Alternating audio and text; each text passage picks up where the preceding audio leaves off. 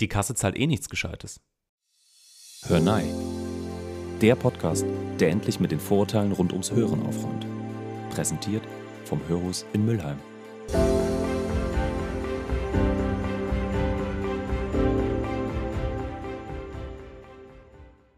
Herzlich willkommen zu einer neuen Episode Hör Nei. Ich darf wieder Marco Urso als unseren Experten rund ums Hören begrüßen und mit ihm über ein weiteres Vorurteil aus der Hörakustikbranche sprechen. Hallo Julia, hallo liebe Zuhörenden. Ich glaube, heute wird es richtig spannend, weil heute haben wir ein richtig hart gefeiertes Vorurteil vorbereitet. Seid gespannt. Heute wollen wir uns nämlich mit dem Vorurteil, die Kasse, die zahlt doch eh nichts Gescheites, beschäftigen. Und ich glaube, damit haben wir wirklich ein Vorurteil heute auf der Agenda, was sicherlich der ein oder andere hier schon mal gehört oder sogar selbst von sich gegeben hat.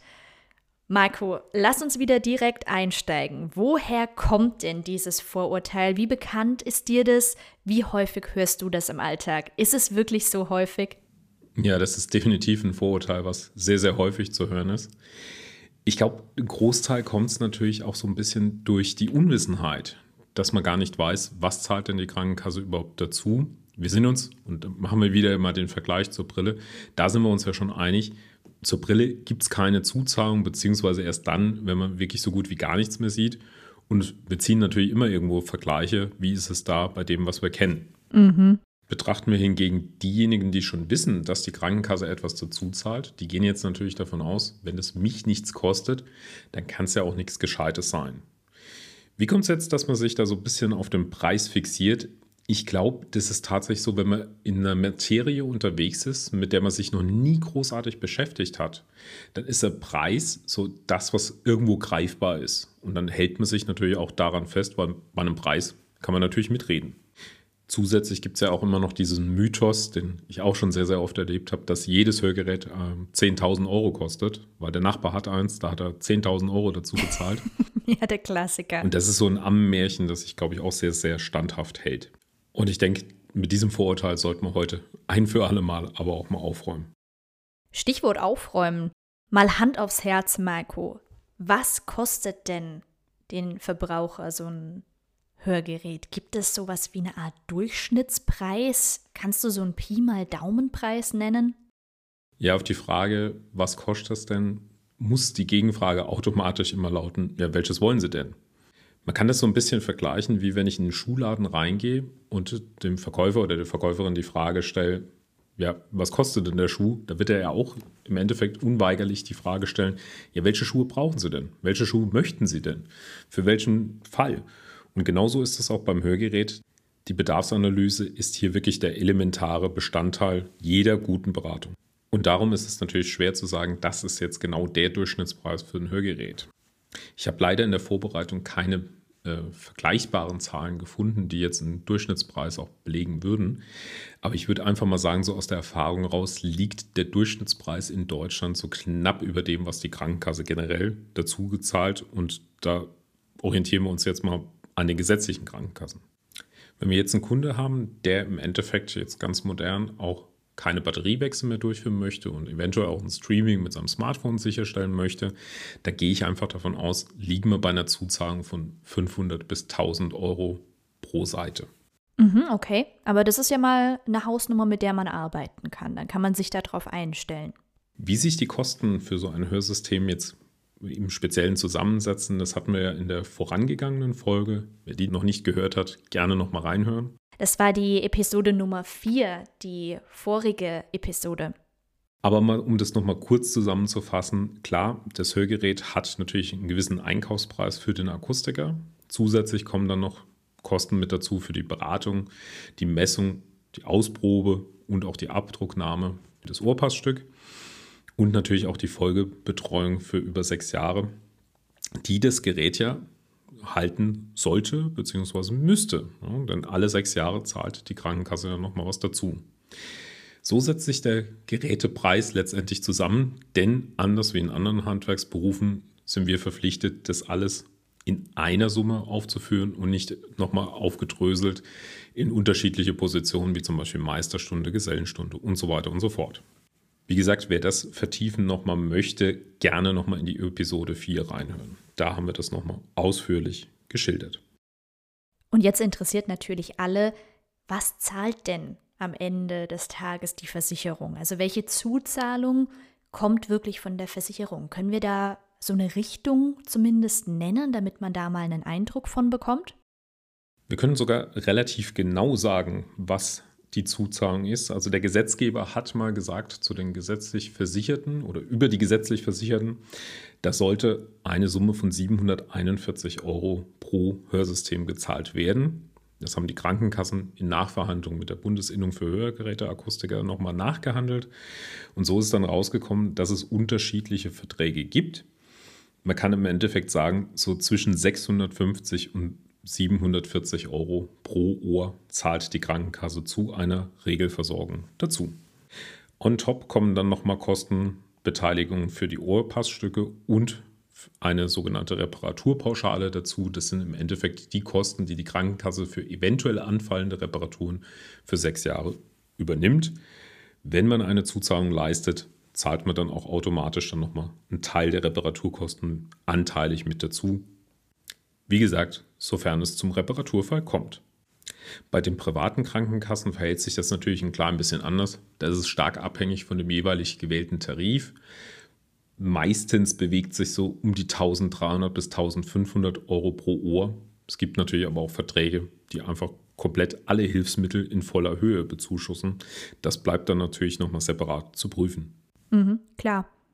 Aber dann können wir schon mal festhalten, dass wahrscheinlich so das Gros der Menschen mit dieser Zuzahlung, wie wir sie vorhin angesprochen hatten, von 500 bis 1000 Euro pro Seite gerechnet werden muss. Kann, würde ich eher sagen. Bekommst du ja für den Preis, den die Krankenkasse zahlt, schon ein vollwertiges Hörsystem. Welche Auflagen müssen natürlich erfüllt sein, damit die Krankenkasse zahlt? Ganz klar, es muss eine Indikation vorliegen, also ein versorgbarer Hörverlust. Dieser muss auch von medizinischer Seite nachgewiesen sein. Das heißt, ein Hals-Nasen-Ohrenarzt muss eine sogenannte Verordnung ausstellen, die bescheinigt, dass ein Hörverlust versorgt werden kann und eine Zuschussung durch die Krankenkasse erfolgen kann. Mhm. Und jetzt kommen wir eigentlich zur allerspannendsten Frage. Da habe ich nämlich schon sehr häufig Aussagen zugehört, wo ich mir dachte, ah, ob da wohl wirklich was dran ist ist was dran, dass Kassengeräte oder sogenannte Kassengeräte, die eben bezuschussungsfähig sind, mindere Qualität haben oder dass die einfach nicht so dem Stand der Technik entsprechen, was es da draußen gibt. Also werden da überhaupt Unterschiede gemacht in der Bauart, bei der Technik, beim Material? Und hörst du das auch häufiger so im Alltag, dass die Leute schon mit der Erwartungshaltung reinkommen, ach, bei mir zahlt die Kasse und da kriege ich dann eh nichts Gescheites? Also ich kann ja jetzt mal im Endeffekt für unser Bundesland sprechen. Du sitzt ja im Schwabenländle, ich sitze ja in der Nähe davon und äh, da hält sich ja schon so ein bisschen die Mentalität, was nichts kostet, taugt nichts. Und ich glaube, das ist das, was sich auch so ein bisschen rein versteift in die Hörgeräteversorgung, weil man ja nichts dazu zahlt, kann das ja nichts sein. Ja, mein Opa, der hat immer gesagt, es schenkt einem nehme nichts. Ja, eben, genau das ist es. Ähm, man muss ja immer davon ausgehen, die Krankenkasse zahlt ja, weil man ja im Vorfeld seine Beiträge zur Krankenkasse dazugezahlt hat. Und dann sollte man sich ja schon nochmal anschauen, was der Akustiker damit auflistet. Und schon sieht man auch, dass so eine Hörgeräteversorgung zwischen 1500 und 1800 Euro die Krankenkasse kostet. Und das hat man ja letztendlich auch indirekt mitfinanziert. Also jetzt gesprochen für eine beidohrige Versorgung eines gesetzlich Versicherten. Und somit bekommt man von der Krankenkasse ein Gerät bezahlt, was das Grundbedürfnis einer Person mit einer Hörminderung nun mal erfüllt, und zwar, dass man besser verstehen kann. Ohne viel weiteren Schnickschnack. Also wir kommen im Endeffekt mit diesem Gerät zum Ziel. Ich erkläre das meinen Kunden gern so, dass man sich das vorstellen kann, wie wenn ich von A nach B möchte. Das kann ich im Endeffekt mit dem Bus bzw. mit den öffentlichen machen. Ich kann mich natürlich auch ganz bequem mit dem Chauffeur-Service hinten auf der Rückbank äh, hinchauffieren lassen. Ich komme von A nach B mit beiden Lösungen und so ist es auch mit den Hörsystemen. Ich komme mit einem zuzahlungsfreien System genauso zum Ziel Wie mit dem Gerät mit einer Zuzahlung ist es einfach nur die Frage des Komforts. Ob ein Hörgerät nun automatisch arbeitet, ob ich einen Akku verbaut habe, ob ich es mit meinem Smartphone koppeln kann, das sind Komfortmerkmale, die das Tragen des Hörgeräts mit Sicherheit angenehmer machen. Aber essentiell sind sie nicht, denn letztendlich schaffe ich ja auch mit dem zuzahlungsfreien Gerät ein besseres Sprachverstehen. Andersrum kann man sagen, all das, was man dazu zahlt, ist im Endeffekt der Komfort. Jetzt habe ich mir natürlich einen Bärendienst äh, erwiesen und jetzt stürmen alle los und kaufen nur noch zuzahlungsfreie Systeme. Na, das glaube ich jetzt äh, nicht direkt, weil ich glaube, die Analogie zum Auto, die wir jetzt schon häufiger hatten, was ja immer einen sehr guten Vergleich darstellt, die zeigt auch sehr schön ähm, eben diesen Vergleich zum Komfort. Und das ist doch, denke ich, einigen auch beim Hörgerät sehr wichtig, gerade im Alter. Das hatten wir ja auch schon in verschiedenen Episoden besprochen. Wenn sich jetzt ein Kunde oder eine Kundin doch dafür entscheidet, so ein aufzahlungspflichtiges Gerät zu nehmen, gibt es denn da auch unterschiedlichste Möglichkeiten der Finanzierung, die man den Kunden anbieten kann? Also ich denke da jetzt auch wieder beispielsweise an äh, die Autowelt. Da kann man ja zum Beispiel ein Auto finanzieren oder leasen. Gibt es solche ähnlichen Modelle auch in der Hörakustik? Tatsächlich gibt es das alles, was du gesagt hast. Also es gibt im Endeffekt Abo-Modelle, die ja dem Leasing relativ nahe kommen. Da zahlt man die Summe X im Monat und bekommt über einen Zeitraum von, sagen wir mal, drei Jahren ein Hörgerät überlassen. Und nach drei Jahren hat man die Möglichkeit, auf eine aktuellere Technik umzuwechseln. Drei Jahre sind für eine Hörgeräte Lebensdauer natürlich schon enormer Entwicklungszustand. Und es gibt es durchaus bei dem einen oder anderen Anbieter. Wie genau das jetzt die einzelnen Akustiker geregelt haben, das kann ich dir leider nicht sagen. Das habe ich mir jetzt nicht so in die Tiefe angelesen. Aber ich gehe mal davon aus, dass das schon ein Modell sein könnte, was in Zukunft immer mehr in Frage kommt. Denn auch die Zielgruppe, die das betrifft, wächst ja mit und wird auch immer älter. Und ich glaube schon, dass es sich da so ein bisschen an den Handyverträgen ja auch orientieren wird. Mm, glaube ich auch. Da haben wir das Modell ja auch schon, dass im Endeffekt viele ihr Smartphone nach 24 Monaten austauschen.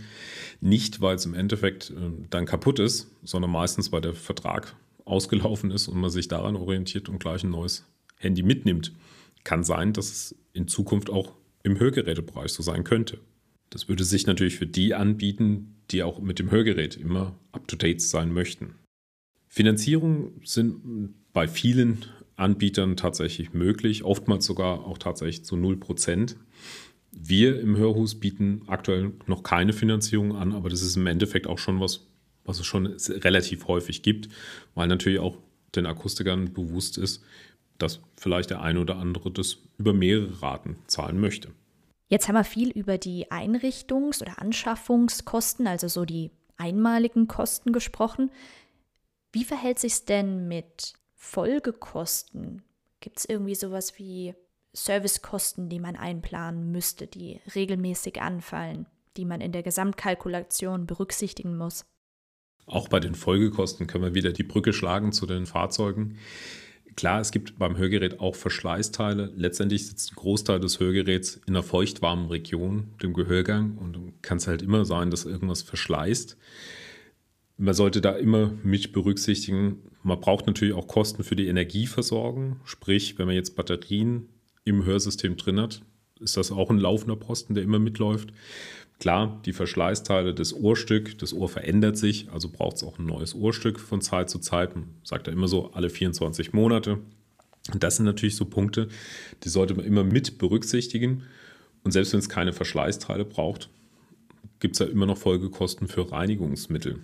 Das sind ja halt immer so, so ständiger Posten, der da mitläuft. Oftmals gibt es da Serviceverträge bei den einzelnen Akustikern, die man abschließen kann. Oftmals direkt bei Kauf. Und dann hat man im Endeffekt eine fixe Summe und kann dann natürlich viel, viel besser planen. Und das bietet sich natürlich für viele an. Mhm. Und wird es dann auch von der Kasse übernommen?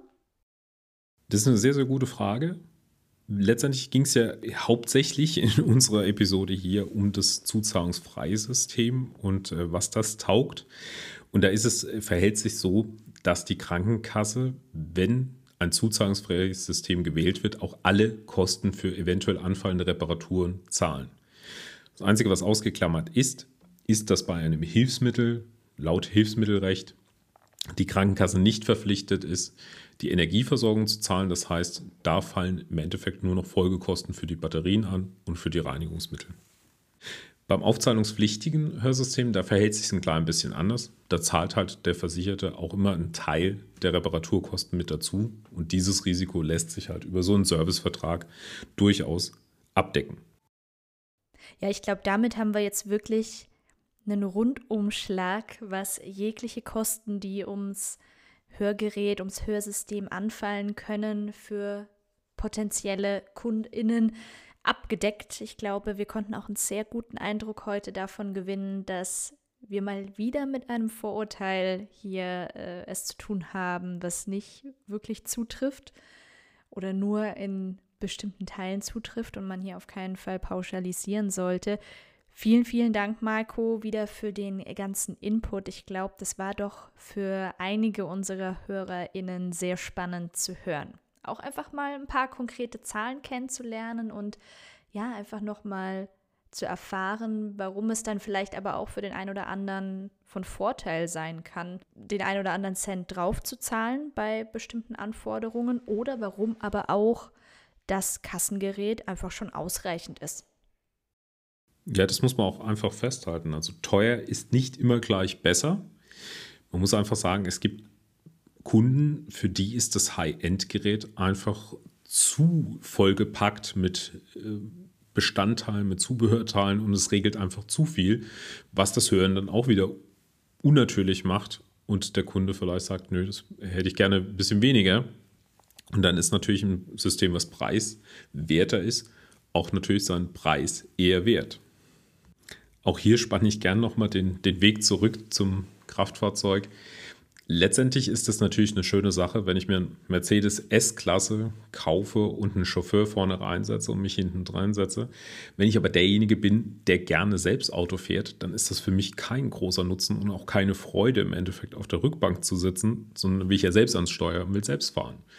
Und so gibt es auch den einen oder anderen Kunde, der lieber die ein oder andere Funktion des Hörgeräts selbst in die Hand nimmt, als zu sagen, okay, das lasse ich mir alles vorgeregelt servieren. Mhm, klar, das kann ich mir gut vorstellen. Bevor ich jetzt aber zur Abmoderation übergehe, habe ich natürlich wie immer noch einen spannenden Fakt mitgebracht. Oder besser gesagt, Marco, du hast ihn mitgebracht. Ich darf nur die Frage dazu stellen. Welches ist denn das günstigste dir bekannte Hörsystem und welches ist das teuerste am Markt? Also Einfach damit man da mal so ein bisschen einen Eindruck bekommt, welche Dimensionen draußen am Markt vorherrschen. Also die Frage nach dem günstigsten Gerät auf dem Markt ist, ist ein bisschen schwer zu beantworten, denn es gibt keine klare Regelung, welches Gerät der Akustiker als sein zuzahlungsfreies Gerät anbieten muss. Es gibt im Endeffekt eine Auflage, klar, das Gerät muss digital sein, es muss im Endeffekt eine Mehrmikrofontechnologie haben, ein Störgeräuschmanagement, mindestens sechs Kanäle. Aber wie gesagt, das sind ja diese Mindestvoraussetzungen, die das Hörgerät haben muss. Letztendlich kann der Akustiker natürlich auch sagen, ich packe da viel, viel mehr rein und gebe das mal dem Kunden zum Nulltarif ab. Das entscheidet letztendlich der Akustiker immer für sich selbst. Anders sieht es aus bei dem teuersten Gerät. Da würde ich mich so weit aus dem Fenster lehnen zu sagen, das müsste wahrscheinlich das Phonak Lyric-System sein. Bei dem Lyric ist es tatsächlich so, da bekommt man alle drei bis vier Monate ein neues Gerät eingesetzt. Ich glaube, das Lyric hatten wir auch schon mal in einer vorigen Folge, wo es um das kleinste Hörsystem ging. Wenn man sich das alles im Endeffekt hochrechnen würde, liegt man ungefähr bei so einer Zuzahlung von um die 12.000 Euro. Und das jetzt berechnet auf eine beidohrige Versorgung, die ist in Deutschland meistens der Standard. Das ist mal eben ein Kleinwagen, ne? Ja, das ist ein schöner Kleinwagen, kann man auf jeden Fall so sagen.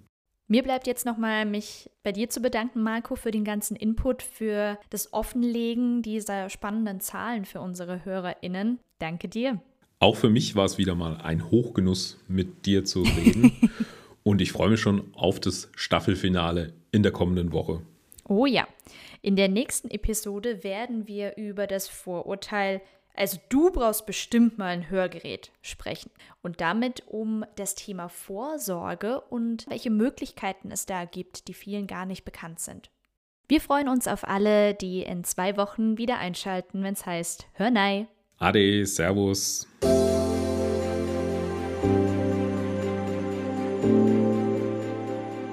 Denn vom Hörensagen hört keiner besser.